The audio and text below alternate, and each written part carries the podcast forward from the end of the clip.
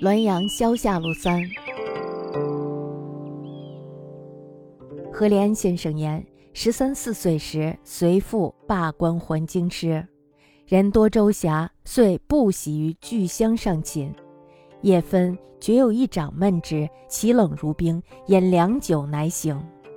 后夜夜皆然，未是神虚，服药亦无效。至登陆乃已。后知香乃其仆物，仆母卒于官署。凑郊外，临行因焚其旧，而以一包谷匿香中。当游人眠其上，魂不得安，故作变怪也。然则旅魂随骨返，信有之矣。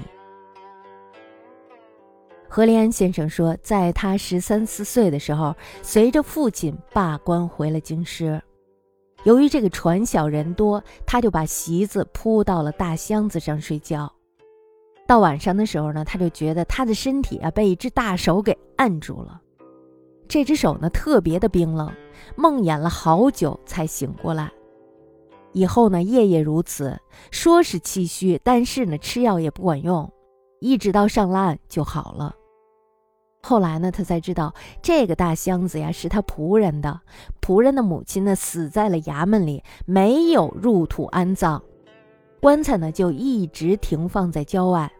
临走的时候呀，这个仆人悄悄地把他的母亲的棺材连同尸体一起烧掉了。后来呢，又用衣服包裹了遗骨，然后藏在了这口箱子里。